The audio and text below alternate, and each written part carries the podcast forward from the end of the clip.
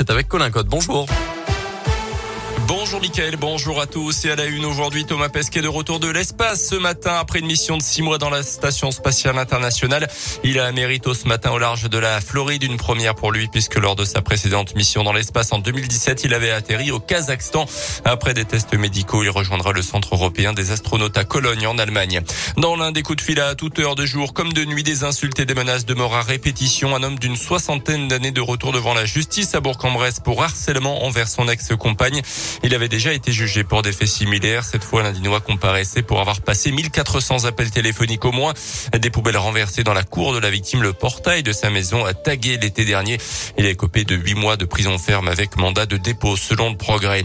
Dans l'actu également, ce chiffre 98 000, c'est le nombre de rendez-vous pris hier sur la plateforme Doctolib pour une dose de rappel du vaccin anti-Covid.